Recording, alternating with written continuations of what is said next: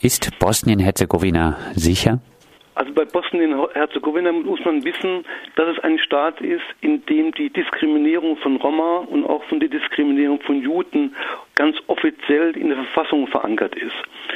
Das heißt, es gibt eine Regelung in der Verfassung, die besagt, äh, dass die Roma und die Juden nicht zu den drei Völkern gehören, die den Staat Bosnien-Herzegowina bilden, was Folgen hat erstmal ganz offiziell auf der Ebene von Wählbarkeit ins Parlament und zu Staatspräsidenten.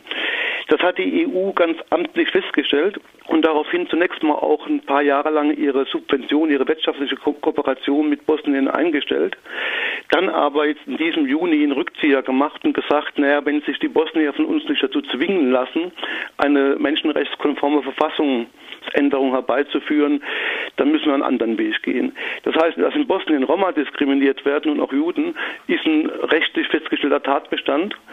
Und das hat halt auch praktische Konsequenzen im Alltag, äh, weil es in Bosnien eine massive Feindseligkeit und Diskriminierungsbereitschaft gegen äh, Roma gibt. Ich gebe nur mal eine Zahl.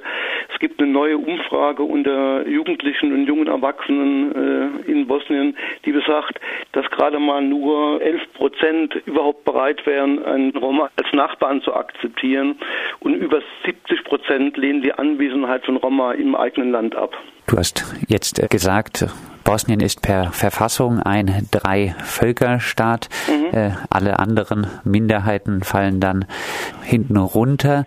Wenn es jetzt dieser Drei-Völker-Staat ist, äh, dann gehe ich auch davon aus, dass der Jugoslawienkrieg mit seinen auch ethnischen Konflikten in der bosnischen Gesellschaft jetzt auch noch sehr spürbar ist. Ja klar, also man muss ja wissen, diese Festlegung, also diese Beschreibung als Drei-Völkerstaat, der ja auch ein, so quasi wie so eine kantonale Struktur hat, ist ein Ergebnis des Dayton-Abkommens, mit dem man damals versucht hat, den Bosnienkrieg zu beruhigen. Man hat aber den großen Fehler gemacht, und das wird inzwischen in der Forschung auch breit so diskutiert, eben nicht eine Verfassung zu machen, die auf einer, einem gleichen Rechtsstatus jedes individuellen Bürgers beruht, sondern so eine komisch ethnonationalistische Struktur gebaut, die eben quasi drei Völker als konstituierende Einheiten festschreibt. Und wer der einzelne Bürger ist nicht als Individuum Wähler, sondern als Teil seines Volkes. Und das sind eben diese drei Völker sind die Serben, die Kroaten und die muslimischen Bosniaken.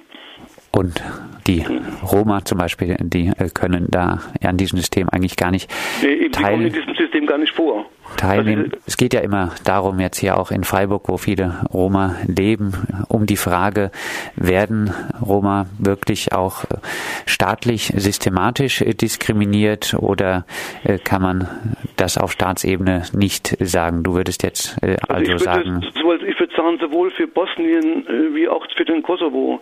Ne, die Idee, es gibt sowas wie eine funktionierende Staatlichkeit, die, die dem vergleichbar ist, was man als europäischen Rechtsstaat begreift, trifft sowieso nicht zu.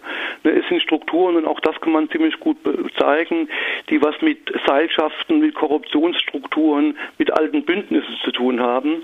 Diese Idee, es gibt einen gut funktionierenden Staat, der nach äh, geltendem Recht agiert, und dann müssen wir überlegen, was macht er eigentlich, trifft sowieso nicht zu. Ne, das sind sowas wie zerfallende Staaten oder Staaten, die nie richtig mit Staatlichkeit funktioniert haben. Und daher kann man die Frage so, glaube ich, gar nicht stellen. Es gibt eine breite gesellschaftliche Diskriminierung von, von Roma, das ist ganz offenkundig. Und ob und wie der staatliche Organe daran beteiligt sind oder nicht beteiligt sind, ist gar nicht die Frage. Jedenfalls sind sie weder in der Lage noch bereit, die sich faktisch vollziehende Diskriminierung zu verhindern. Trotzdem wurde Bosnien pauschal als sicheres Herkunftsstaat jetzt äh, eingestuft. Die Abschreckung, die dadurch resultiert gegenüber Flüchtlingen aus Bosnien-Herzegowina, steht dem Interesse der Auswanderung von vielen Bosniaken, der Auswanderung nach Deutschland entgegen. Welche Rolle spielt Deutschland in Bosnien? Also Deutschland spielt aus meiner Sicht eine sehr paradoxe Rolle. Also in meiner Beobachtung vor Ort, ich war an der Universität Sarajevo gewesen, ist die erste Mitteilung, die man macht, ja, äh, alle Leute, die hier medizinische Ausbildungen machen, also so was ein Krankenpflegerstudium oder ein Arztstudium, werden aktiv nach Deutschland angeworben. Es gibt ein massives Werbeprogramm der deutschen Botschaft, auch vor Ort, die sagt, kommt nach Deutschland, bei uns fehlen Pflegekräfte und medizinische Fachkräfte. Mit dem beschreibbaren Nebeneffekt, dass in Bosnien selbst medizinisches Personal fehlt. Also äh, Menschen, die als quasi deutsche oder europäische Fachkräfte in Sarajevo arbeiten, bekommen ganz klar von ihren Botschaften die Mitteilung, wenn ihr schwer krank werdet oder gar wenn eine Geburt bevorsteht, dann geht bitte zurück, äh, weil hier mangelt es an Personal. Das heißt, man schöpft zunächst mal die Fachkräfte ab, gezielt, die man für den deutschen oder europäischen Arbeitsmarkt brauchen kann. Ne, und gleichzeitig versucht man die abzuschrecken, denen man keine Qualifikation zutraut oder die man als unwillkommen äh, betrachtet. Und das ist eine völlig paradoxe Situation. Man trägt quasi durch die Abwerbung der Fachkräfte gezielt dazu bei, dass die Situation, die reale Lebenssituation nicht besser, sondern eher schlechter wird, weil die Leute dann eben einheimisch fehlen. Und damit erzeugt man ja praktisch eine Situation, wo man allen äh, die Botschaft mitteilt, wenn du kannst und wenn du jung und wenn du gut qualifiziert bist, verlass dieses Land. Wir wollen dich. Und die Zurückbleibenden sollen dann irgendwie gucken, wie sie zurechtkommen. Das hat einen Effekt von einer ganz desaströsen ökonomischen Situation. Die offizielle Arbeitslosenquote liegt bei 40 Prozent, die faktische liegt höher, bei den Jugendlichen noch, noch mal höher. Und in so einer Situation haben natürlich die Roma gar keine Chancen mehr, ne, weil das, das ist das Gleiche, was auch in Serbien gilt und was auch im Kosovo gilt. Äh, wenn dann irgendwer einen Arbeitsplatz äh, bekommt, dann ist es gewiss kein Roma, der einen bekommt. Und dann von einem sicheren Herkunftsstaat zu sprechen, wenn klar ist, die, die, die Überlebenssituation funktioniert nicht oder funktioniert nur dann, wenn man Verwandte im Ausland hat, die irgendwelche Gelder rücküberweisen, das ist absurd. Was sagst du in diesem ganzen Zusammenhang äh, zur Bezeichnung Wirtschaftsflüchtling? Wird man da den Auswandernden gerecht? Nee, also ich, ich finde inzwischen, es gibt in, in, der angelsächsischen Diskussion einen Begriff, der heißt äh, Survival Migrants, also Überlebensmigranten.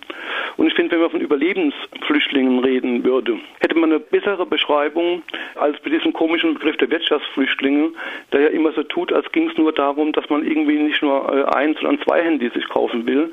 Wenn man ernsthafterweise von Überlebensmigranten spricht, dann beschreibt man, dass es tatsächlich darum geht, dass irgendwie das eigene physische, gesundheitliche, soziale Überleben sicherzustellen. Und dafür hat man gute Gründe.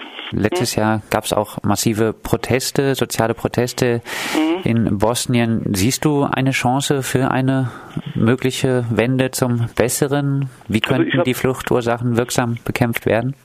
Also ich habe mit in der Uni Sarajevo lange mit Kollegen gesprochen, die beschrieben haben, dass diese Proteste, die entstanden anschließend der Schließung einer größeren Fabrik, ganz, ganz schnell wieder eingefangen wurden in ethnonationalistische Loyalitäten.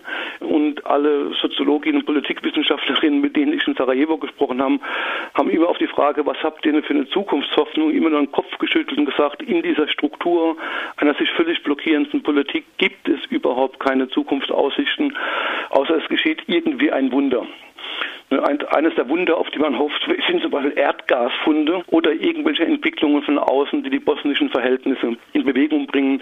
Aber ich habe niemanden kennengelernt dort, der ernsthaft daran glaubt, dass es irgendwie sowas gibt wie eine innere Reformfähigkeit dieser Gesellschaft. Das sagt Albert Scher, Soziologe von der Pädagogischen Hochschule Freiburg, der kürzlich in Bosnien war.